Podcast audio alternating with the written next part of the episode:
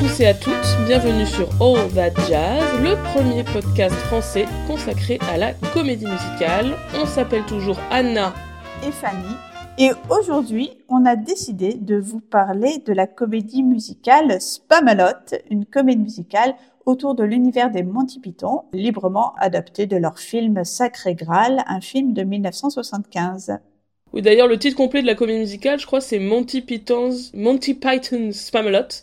Euh, donc c'est vraiment complètement lié euh, au film originel. On avait déjà un peu parlé de cette comédie musicale dans notre épisode sur les légendes arthuriennes, mais on fait aujourd'hui un focus en raison de la version française qui se joue en ce moment au théâtre de Paris et dont on va vous parler bien sûr plus longuement en fin d'épisode. Alors d'abord un petit euh, point sur qui sont les Monty Python et sur le film qui a inspiré cette comédie musicale, donc Sacré Graal.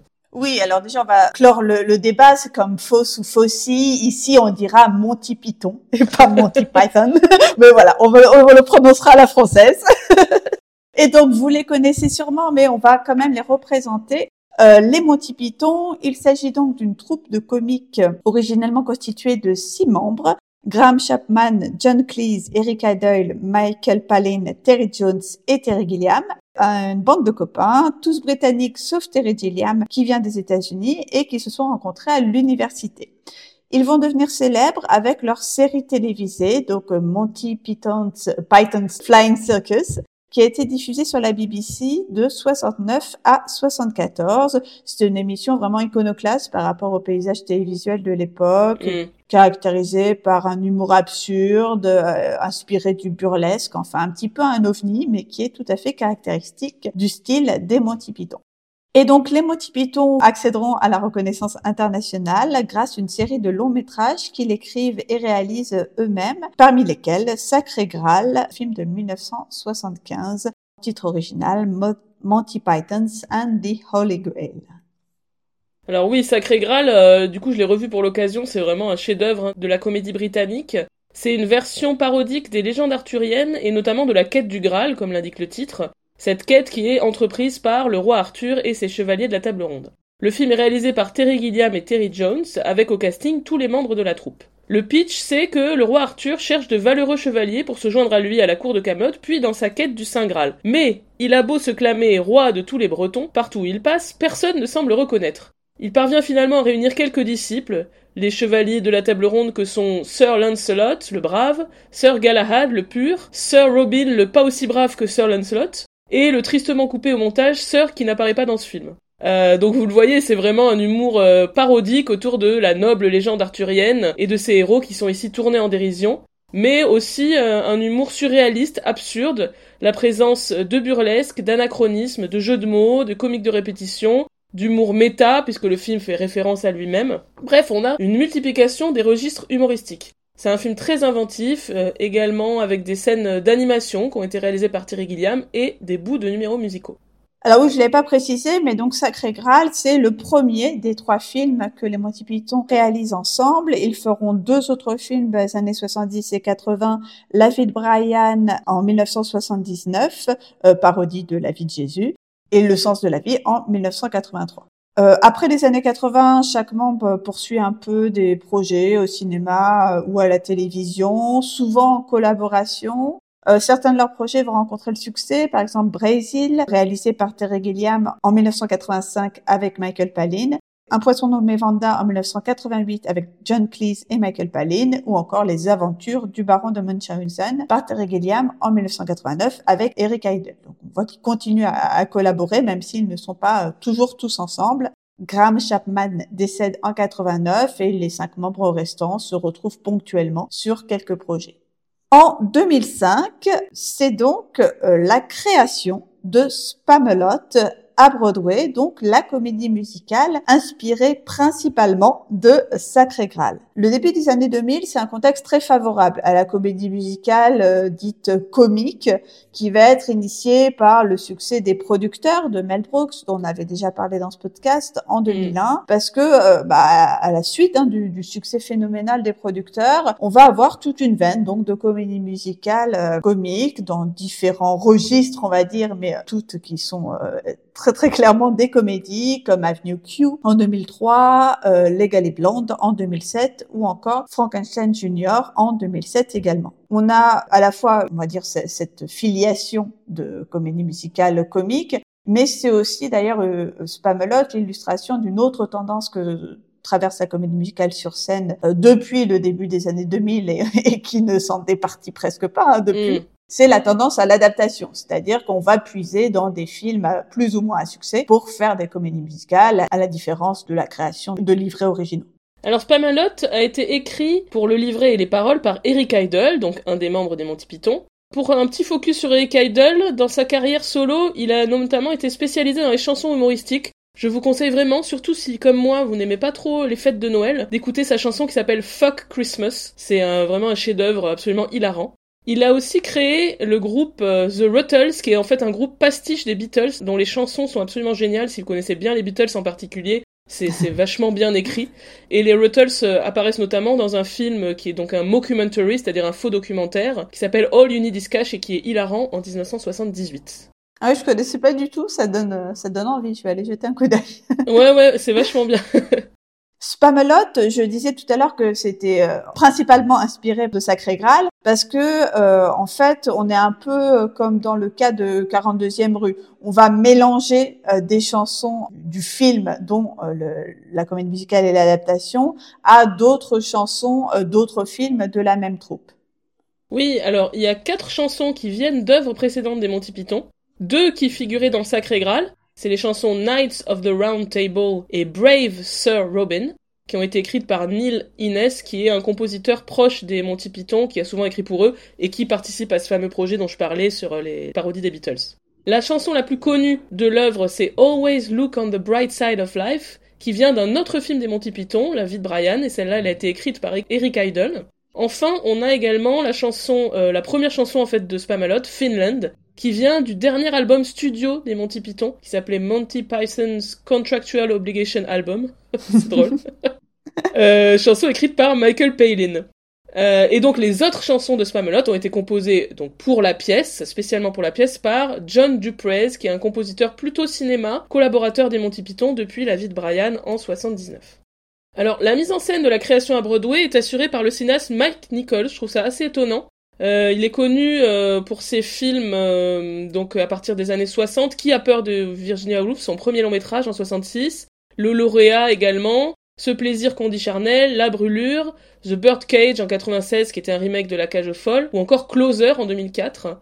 C'est également un metteur en scène de théâtre, mais pas spécialement de comédie musicale. En revanche, c'est vrai qu'il a commencé comme humoriste, donc c'est peut-être de ce côté-là qu'on est allé le chercher pour mettre en scène Spamalot.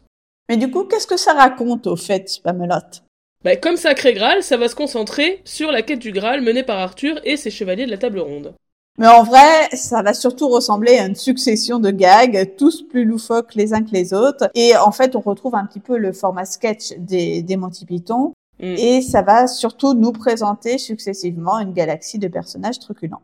Oui, on a un dispositif narratif quand même avec un historien ou une historienne dans certaines versions qui explique où on en est dans l'histoire même si, bon, c'est pas franchement nécessaire vu à quel point le récit est mince.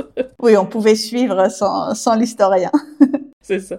Le cast originel de cette première version de, de Broadway, c'est vraiment en fait un cast de, de méga stars. On a par exemple le rôle d'Arthur qui est créé par Tim Curry, qui évidemment euh, avait déjà figuré dans le Rocky Horror Show. Ou encore on a le rôle de Lady of the Lake qui est incarné par euh, Sarah Ramirez, qui est surtout connue du grand public pour son rôle de Cali Torres dans Grace Anatomy.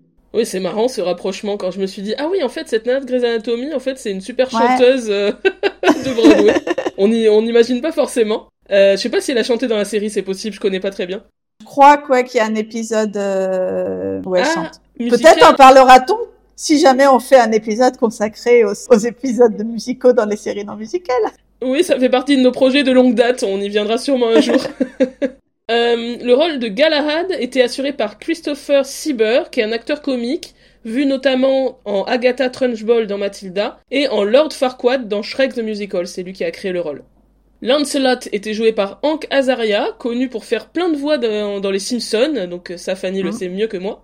Et enfin, le Prince Herbert, l'historien et d'autres petits rôles étaient assurés par Christian Ball, qu'on ne présente plus évidemment, un excellent acteur de Broadway.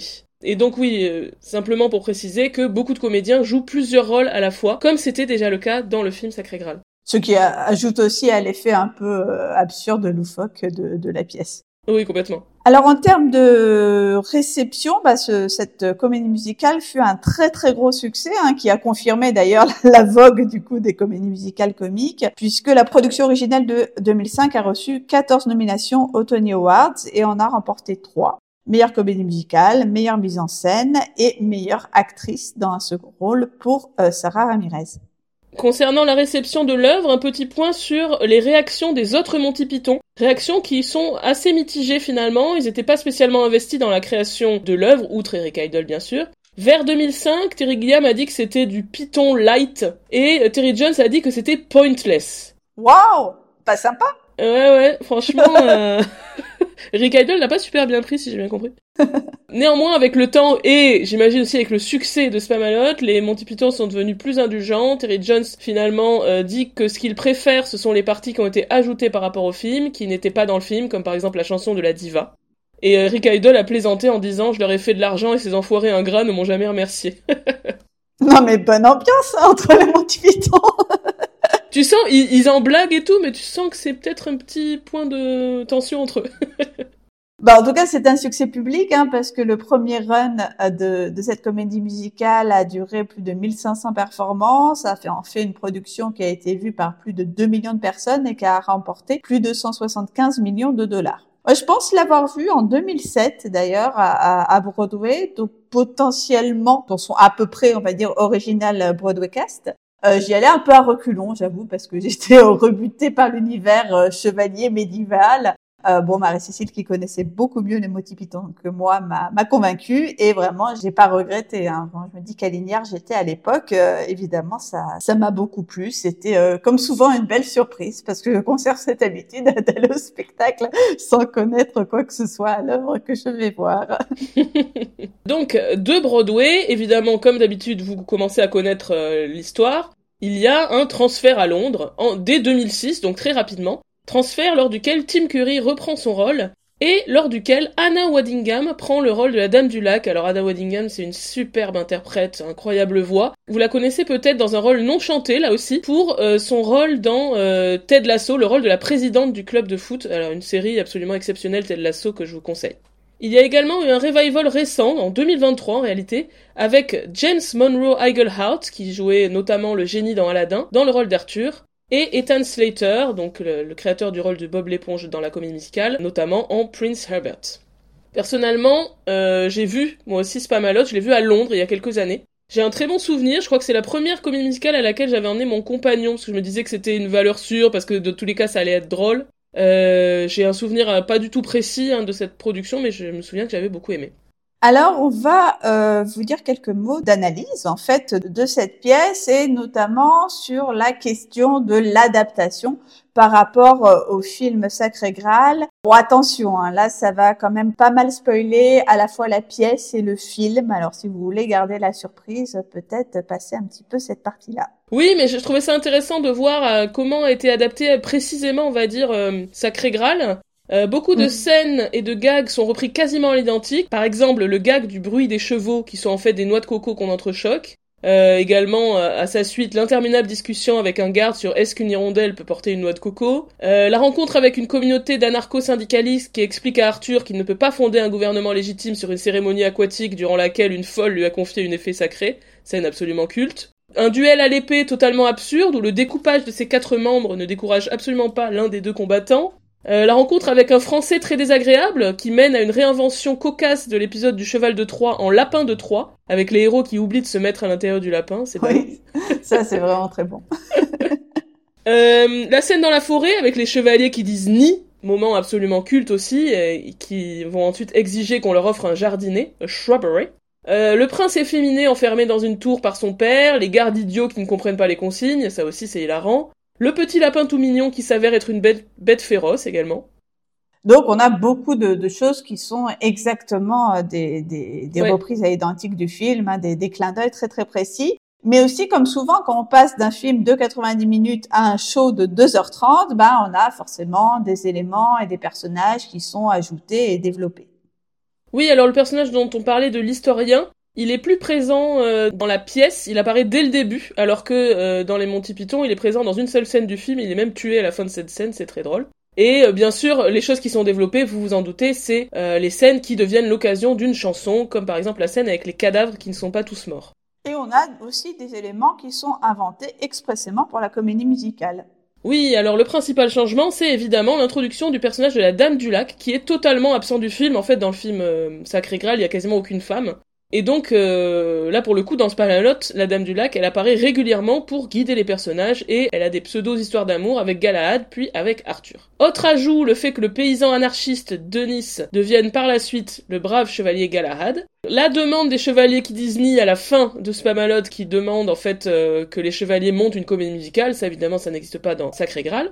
Et également le coming out de Lancelot suite à sa rencontre avec le prince Herbert, ça aussi ça a été rajouté pour Spamalot. Euh, à noter également que tout au long du show, il y a des références, euh, donc en plus évidemment de Sacré Graal, à d'autres sketchs, d'autres films et d'autres chansons des Monty Python. Euh, l'humour de Spamelot est aussi bien euh, particulier et caractéristique des, des Monty Python. C'est un humour euh, très méta. On va mettre en évidence le fait qu'on est dans un spectacle et on déconstruit hein, globalement ce qui fait le genre de la comédie musicale. Oui, il y avait déjà un peu ce côté méta dans Sacré Graal, avec plusieurs moments où notamment le prince veut se mettre à chanter et son père qui l'interrompt. Ce sont des passages qui sont conservés dans Spamalot. Et ces éléments méta sont en particulier développés euh, via le personnage de la diva, vraiment euh, exagérément diva, euh, over the top, qui est la Dame du Lac. Et en particulier, toutes ces chansons à elle vont vraiment avoir ce côté méta.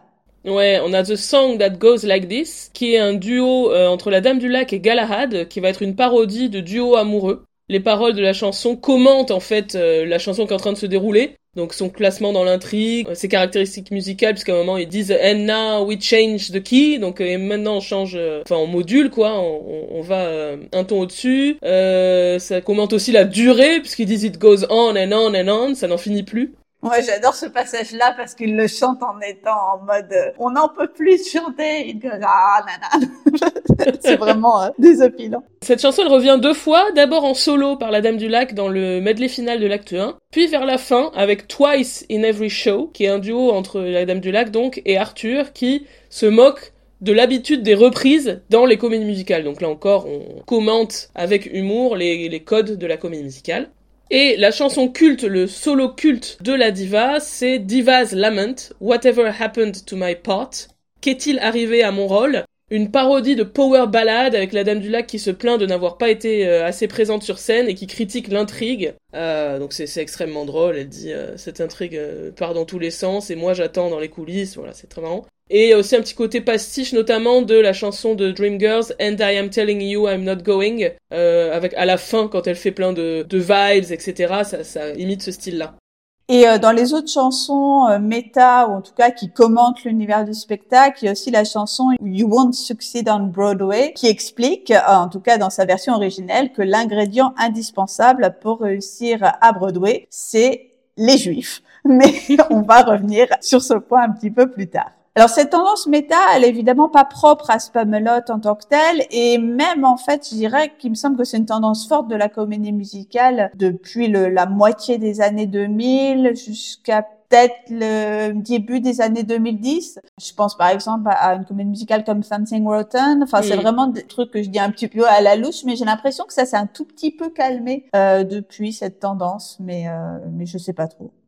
Euh, oui, c'est assez vrai. En tout cas, le côté méta, c'est un peu calmé niveau comédie, j'ai l'impression. Mais bon, faudrait voir. On, voit pas toutes les comédies musicales qui se jouent à Broadway en ce moment. J'ai l'impression que le méta revient de manière plus intello aujourd'hui, par exemple dans Hamilton ou encore dans Hadestown, euh, où on va avoir une réflexion sur euh, l'art de raconter des histoires, euh, Who Tells Your Story, etc., qui est beaucoup plus intellectualisé que le, le côté beaucoup plus, on va dire, parodique des comédies dont on parle. Euh, dans Spamalot, il y a aussi de l'humour plus potache. Donc en dehors évidemment des gags qui sont déjà d'un sacré Graal, on a euh, par exemple le coming out de, de Lancelot en mode disco.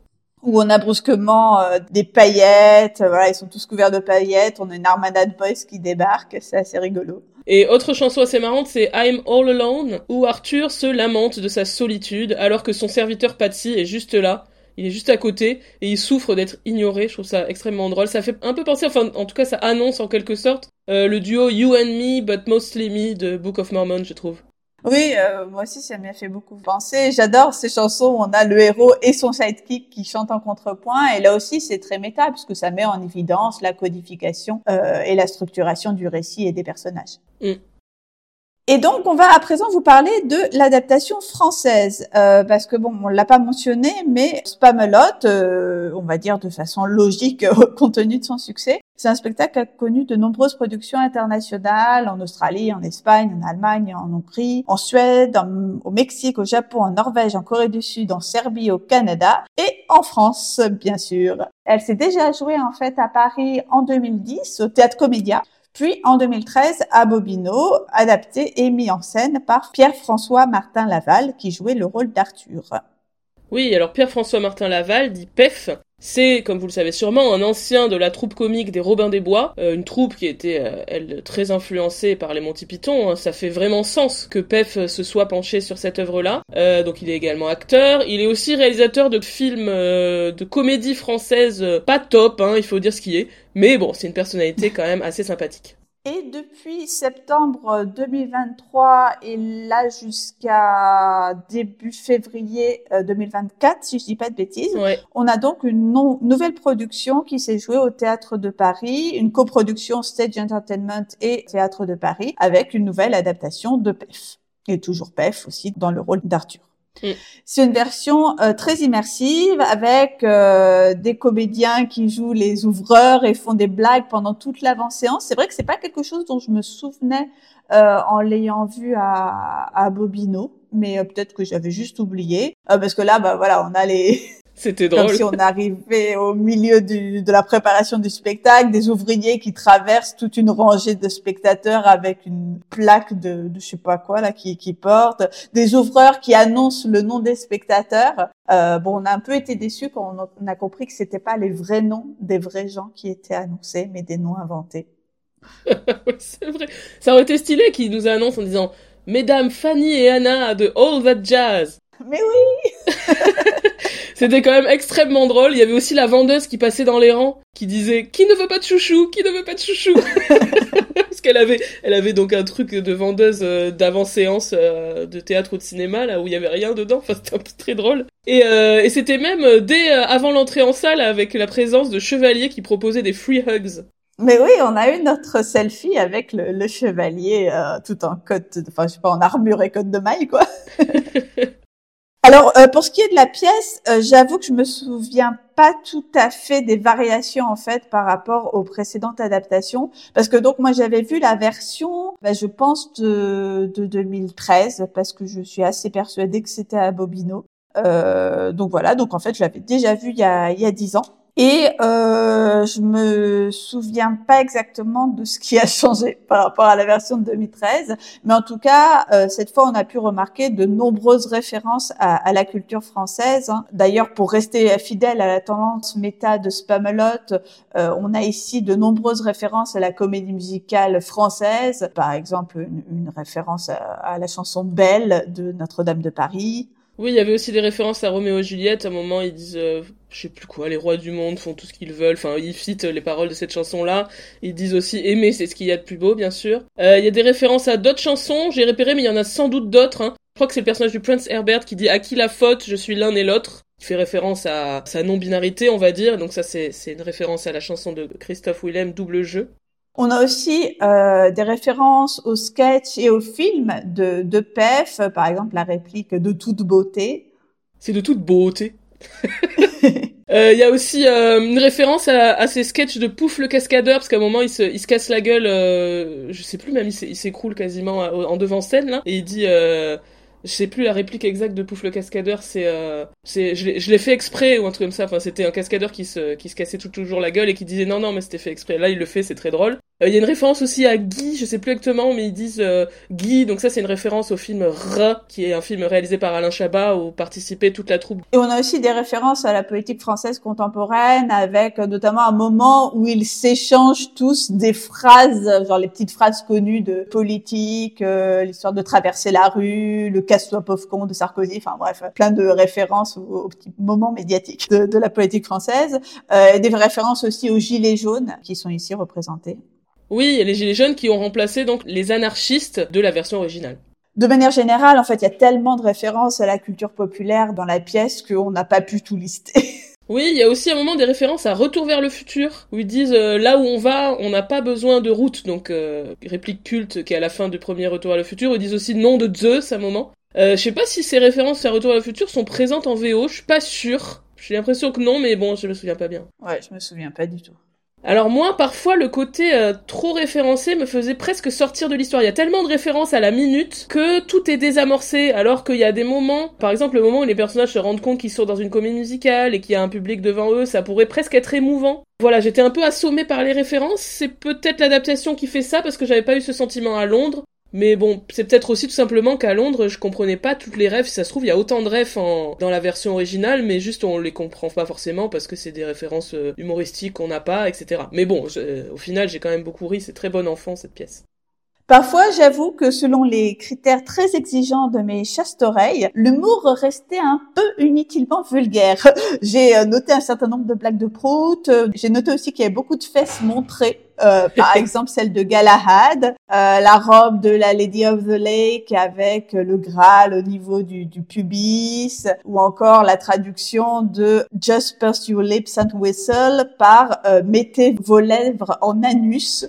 Bon, bref, il y avait un certain nombre de petites blagues d'un goût tout à fait moyen que je trouvais pas forcément utile. Oui, c'est vrai que le truc de l'anus là dans, dans Always Look on the Bright Side of Life, c'est vraiment too much quoi.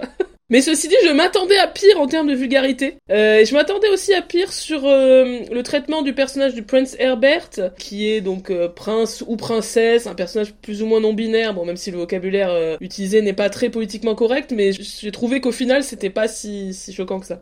Oui, j'avoue que je craignais que ce soit méga méga cringe, mais en fait, bon, on va dire, ça va encore. Euh, et dans le genre, pour rester sur les thématiques LGBT, la séquence euh, His Name is Lancelot passe donc de l'ambiance disco, euh, dont on parlait tout à l'heure, à une ambiance, dans cette version-là, plutôt club gay, avec notamment descente sur la scène d'un drapeau LGBT géant. Oui, on est vraiment, je trouve, dans l'univers club gay des années 70, tu vois, un peu à la mm. YMCA d'ailleurs ce dont il est question dans la chanson. Et je trouvais que ça fonctionnait vraiment pas mal. Limite que c'était même plus logique que ce soit cet univers gay-là euh, que, que le côté disco. Enfin, mm. j'ai bien aimé. Ouais, c'était un numéro assez chouette. Et euh, donc sur ces questions d'homosexualité, dans une interview pour Télérama, euh, Pef dit avoir ajusté notamment certaines blagues homophobes. Mais bon, comme il précise pas et qu'on n'a pas euh, bon le texte du livret original devant les yeux, c'est difficile de dire exactement de quoi il parle. Oui, j'ai lu aussi qu'il aurait dit en interview avoir voulu mettre à jour les références, parler, je cite, de ce qu'on parle au JT et, selon lui, euh, le, le MeToo, le consentement. Alors là, j'avoue, j'ai, j'ai, je vois pas, j'ai pas capté euh, ce à quoi il faisait référence, mais bon. Mm. Alors, quelques mots des interprètes de cette version française. Alors, tout d'abord, on a euh, Lorraine Van Kampen, qu'on connaît bien, qu'on a vu souvent sur, Paris et qui est ici absolument euh, super en Lady of the Lake. À la fois, elle chante euh, divinement bien et elle est aussi très, très drôle. Hein. Enfin, personnellement, dès que j'ai su que ce serait elle comme en Lady of the Lake, j'étais convaincue que ce serait formidable. Oui, ça lui va incroyablement bien parce que c'est son côté euh, à la fois bon, elle, chante comme une déesse et en plus elle est, enfin, elle est vraiment un, caractère, euh, comment dire, une personnalité comique très forte mm. euh, qui est super bien exploitée là dans dans ce Spamalot. Ouais, elle est, elle est géniale. Pef, il est bien aussi. Alors c'est pas un grand chanteur ni un grand danseur, c'est évident. De toute façon, c'est pas le but. Mais au final, il s'en sort très bien, il est assez drôle. Et moi, j'ai été assez bluffé par l'interprète de Galahad, qui a un nom bizarre, qui s'appelle Basile Alaï Malaïs, euh, que j'ai trouvé très fort, extrêmement drôle et extrêmement bon chanteur également. Et on peut signaler aussi la présence, euh, enfin, la présence audio, on va dire, d'Omar Sy en voix de Dieu. Alors par contre, j'ai un peu bugué, il fait un accent ou quoi sur, euh, enfin, je sais pas, il a pas sa diction habituelle, si je puis dire. Non, ouais, ouais, il fait un accent, ouais. Ça peut être drôle une minute, genre, euh, on s'attend pas à ce que Dieu parle comme ça, mais c'est vrai que c'est vite un, peu lourd. Et d'ailleurs, du coup, j'ai cherché parce que ça m'a intrigué. Je me suis dit, ah oui, donc c'est une personne connue qui fait euh, la voix de Dieu. Mm. Et donc, euh, dans la production originale de Broadway, c'était John Cleese qui faisait la voix, donc un des membres des Monty Python. C'est Eric Idle qui la faisait lui-même dans la version tournée au Royaume-Uni. Et c'était Steve Martin qui la faisait dans le revival de Broadway récent. Alors, on voulait mentionner quelques points, voilà, qui nous ont interpellés euh, dans le spectacle qu'on a vu. Euh, je voulais juste rappeler le, le, le, tout début, en fait, euh, on va dire dans la liste des adaptations qui fonctionnent bien. Euh, je trouve que c'est la traduction de Finlande par Bretagne, puisque du coup, on nous dit au début, ça se passe en version originale in England, mais ils comprennent mal et du coup, ils comprennent in Finland et ça commence sur la Finlande. Mais ici, le truc, c'est ça commence en Grande-Bretagne et du coup, on comprend que ça commence en Bretagne et donc on a un premier tableau où on a euh, les danseuses avec des coiffes de bigouden et euh, tout le monde en ciré. Bon voilà, c'est euh, c'est rigolo. Je trouve que ça ça marche bien. Ouais, c'est plutôt marrant, ouais. L'autre idée d'adaptation que j'ai trouvé très drôle, c'est dans la scène où les chevaliers rencontrent le fameux français injurieux là qui les agonie d'insultes. Et du coup, forcément, comme ils rencontrent un Français et que eux, ils sont censés être anglais, mais qui parlent en français puisque c'est une adaptation, euh, du coup, à ce moment-là, quand ils interagissent avec le Français, soudain, ils prennent des accents anglais pour marquer la différence. c'est hyper drôle. Ils disent oh, nous sommes anglais. Je me souviens que ça m'a beaucoup beaucoup fait rire. Oui, complètement absurde, mais oui. on va dire euh, simple mais efficace. Alors, voilà le, le, point que nous souhaitions aborder de manière un peu longue. Euh, la traduction de You Won't Succeed on Broadway, hein, cette chanson euh, particulière, bah, sa traduction nous a laissé euh, perplexes et nous a posé plein de questions. Donc je resitue, la chanson originale c'est donc You won't succeed on Broadway if you don't have any Jews. Donc nous ne réussirons pas à Broadway si nous n'avons pas de juifs. Et cette parole, hein, ça fait écho à l'importance des juifs dans le spectacle new-yorkais mais cette référence passe plus ou moins difficilement à l'international. Bah, c'est vrai que cette idée qu'il faut forcément des juifs pour réussir dans le spectacle, elle n'est pas vraiment valable ailleurs qu'à Broadway. Et donc, ailleurs qu'à Broadway, elle peut sonner problématique. Et donc, on a joué à un jeu. On a regardé les, choix de traduction faits dans les différents pays. Alors d'abord au, Royaume-Uni, hein, pour la version donc West End, on a ce qu'ils appellent donc la chanson des stars on ne réussit pas si on n'a pas de stars. Et euh, du coup, bah, dans la chanson, il décline plein de, stars euh, britanniques. En allemand, alors il renverse le truc, c'est un peu subtil, c'est si cela ne vient pas de Broadway, ça n'intéresse personne. Donc on a une autre façon de présenter la chose. Euh, dans la version sud-coréenne, j'ai vu que la chanson parle de comédies musicales qui ont eu du succès à Séoul dans les années précédentes, avec les comédiens qui vont défiler déguisés en différents personnages de ces comédies musicales. Euh, en espagnol, ils ont traduit littéralement.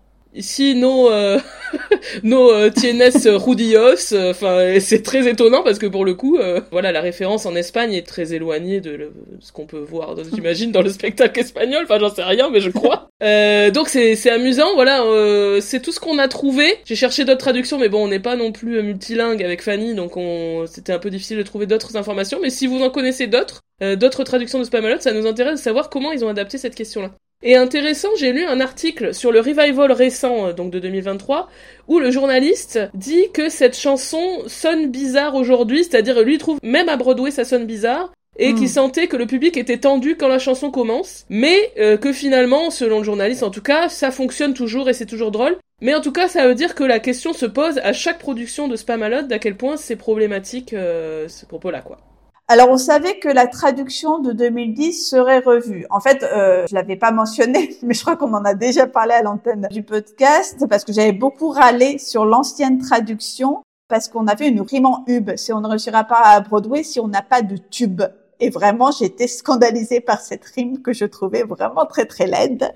euh, et voilà, on savait euh, que on avait nos petits informateurs. On savait que ça allait être revu, mais on était hyper impatients de, de savoir hein, comment ça allait être traduit et comment ils allaient résoudre ce problème. finalement, c'est pire. Mais franchement, j'ai trouvé le choix aberrant.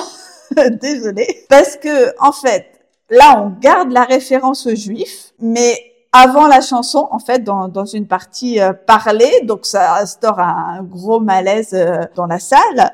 parce que euh, bah voilà, il y a, y a euh, un des personnages qui dit bah on peut pas réussir si on n'a pas de juifs. Il y a un autre personnage qui dit mais ah non attends euh, tu peux pas dire ça, voilà ça se fait pas, on peut pas dire ça aujourd'hui. Et après on part sur complètement autre chose, on part sur les influenceurs. Pour avoir beaucoup de succès, il faut être influenceur. Et en mode je suis mais tellement perplexe. je dis mais, mais pourquoi ça complique le truc de façon aberrante à mon avis? Oui, parce qu'en fait, donc le personnage de Patsy explique qu'il est juif, donc ça désamorce aussi parce que c'est lui qui dit qu'il faut des juifs. Euh, et ensuite, il dit que les juifs sont hyper importants pour la comédie musicale. Je crois qu'il donne l'exemple de West Side Story. Bon, effectivement, la plupart des créateurs de West Side Story sont juifs. Et euh, donc ça, c'est comme dans la VO. Sauf qu'ensuite, comme tu dis, la chanson n'a rien à voir avec ça et dévie sur des euh, références reloues à Instagram, à TikTok, etc. Et là, on s'est demandé, bah pourquoi garder cette référence aux juifs? Et en fait, euh, on le fait pour souligner l'écart entre parole et partition. Ouais, puisque la musique a des accents juifs, elle sonne un peu euh, klezmer, hein, donc c'est cette tradition musicale euh, ashkénaze. Je crois que c'est le chef d'orchestre qui intervient et qui dit mais euh, du coup comment ça se passe? Qui chante la chanson? Parce que là j'ai une chanson, j'ai une chanson juive et ça parle. enfin, genre ils soulignent eux-mêmes l'incohérence du truc. Euh, sincèrement, moi je trouve que ça fait vraiment, on a trop réfléchi et c'est inutilement compliqué. Mon hypothèse, c'est aussi que Pef voulait faire un numéro Louis Funès, hein, parce qu'il se lance dans une imitation. Oui, en fait, les refs euh, dans la version originale, c'est plutôt des références à Fiddler on the Roof, hein, qui est un peu la comédie musicale euh, sur des thématiques juives, deviennent ici bah, la Corée de Rabbi Jacob.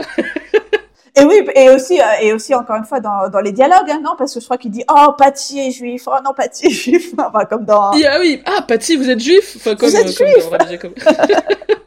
Bon, euh, voilà, ça nous a fait beaucoup cogiter cette histoire. À mon avis, à mon humble avis, c'est qu'on peut tout à fait euh, déjudéiser entre guillemets un tout petit peu la musique en jouant avec les arrangements. Et de toute façon, en fait, dans toutes les versions, même quand ça parle plus des juifs, on a gardé euh, ces sonorités et ça pose pas de problème. Ça fait juste comédie musicale. Enfin, je sais pas. Moi, ma préconisation, si on me demandait mon avis, je serais de partir sur la version anglaise avec des références aux comédies musicales françaises ou simplement peut-être euh, sur euh, des références à la tendance au star system dans le spectacle vivant. Par exemple, il faut un acteur de la télé. Enfin, moi, je serais partie sur quelque chose de très simple. Et je pense qu'il y a personne absolument genre 0% de spectateurs français qui se seraient dit hum, c'est bizarre, la musique elle fait un peu juive, c'est pas tout à fait cohérent avec les paroles qui ne font pas mention de la judéité. Mais voilà. Donc voilà, ça c'était notre point. Euh, ça fait longtemps qu'on en parle de ça, hein, qu'on voulait faire ce point sur cette chanson parce que ça nous travaille et que c'est hyper intéressant en fait la question de euh, comment on adapte une référence culturelle euh, voilà d'un pays à l'autre euh, des choses qui peuvent être paraître naturelles et drôles dans une langue ou dans un pays ne plus l'être du tout dans une autre langue dans un autre pays. Donc voilà c'est quelque chose de vraiment très intéressant. Là on trouve que le choix fait par l'équipe de ce nouveau Spamalot et voilà est un petit peu alambiqué on va dire ça comme ça. Et je trouve que c'est vraiment intéressant parce que en fait moi ça m'a pointé un truc auquel j'avais pas spécialement réfléchi j'avoue c'est que bah, dans la comédie musicale, sur ces questions d'adaptation, tu as aussi les sonorités de, la musique en fait, et combien la musique colle aux paroles. Bah, quand tu changes les paroles, parfois il, est nécessaire de, je sais pas, de pas forcément changer la musique, mais tu vois, je disais en jouant au niveau des arrangements. J'avoue que bêtement, j'avais jamais trop réfléchi à euh, à quel point la musique colle aux paroles et mm. euh, comment ces questions d'adaptation jouent aussi sur les, enfin, ouais, la mélodie elle-même en quelque mm, sorte. voilà, ça m'a vraiment ouvert les yeux. Et donc, ben, je pense qu'on a dit à peu près tout ce qu'on voulait dire sur cette version française de Spamalot, qui se joue encore jusqu'au 10 février. On arrive un peu tard, sorry, on a mis un peu de temps à enregistrer cet épisode, mais euh, si vous aimez les comédies musicales euh, humoristiques, n'hésitez vraiment pas à, à, aller voir dans les dernières dates Spamalot au Théâtre de Paris. Le public était un peu clairsemé le soir où on l'a vu. Ça m'a étonné, pourtant j'imagine que le bouche à oreille doit être plutôt bon sur cette pièce, parce que le public finalement semble être vraiment enthousiaste. Ouais, ben essayez d'y aller avant que ça ferme parce que c'est vraiment un, ben, spectacle de très grande qualité hein, qui serait dommage de louper si vous êtes sur Paris. Euh, dernier point dont on voulait parler, l'éventualité d'une version cinématographique de Spamalot, puisqu'on a souvent ce, ce, mécanisme maintenant des comédies musicales scéniques inspirées de films qui ensuite deviennent des films musicaux. Est-ce qu'on peut espérer une version cinéma de, de Spamalot? Eh ben oui, parce que lorsqu'on en avait parlé dans l'épisode sur les légendes arthuriennes, justement, euh, une adaptation cinéma était en préparation, produite par la Fox, écrite toujours par Eric Idle et réalisée par le metteur en scène de Broadway, Casey Nicolo, qui a notamment mis en scène Book of Mormon ou encore Mean et qui était euh, le chorégraphe de Spamalot sur la version originale de Broadway. Eh bien, malheureusement, en février 2023, Idle a déclaré sur Twitter que le film ne verrait finalement pas le jour, car deux des Monty Python se sont opposés au projet. On ne sait pas lesquels d'ailleurs, oui. mais euh, a priori, euh, pour le moment, plus de projet de film Spamalot. On en revient à cette question de tension entre les, les anciens Ouais. membres de la troupe. Bon, eh bien, merci de nous avoir écoutés pour ce, nouvel épisode de All That Jazz. N'hésitez pas à nous écrire. Je pense que beaucoup d'entre vous euh, auront vu euh, Spamalot euh, dans cette dernière version ou dans une autre. Donc, n'hésitez pas à nous donner votre avis. Ben voilà, à à bientôt pour un nouvel épisode de All That Jazz. À bientôt!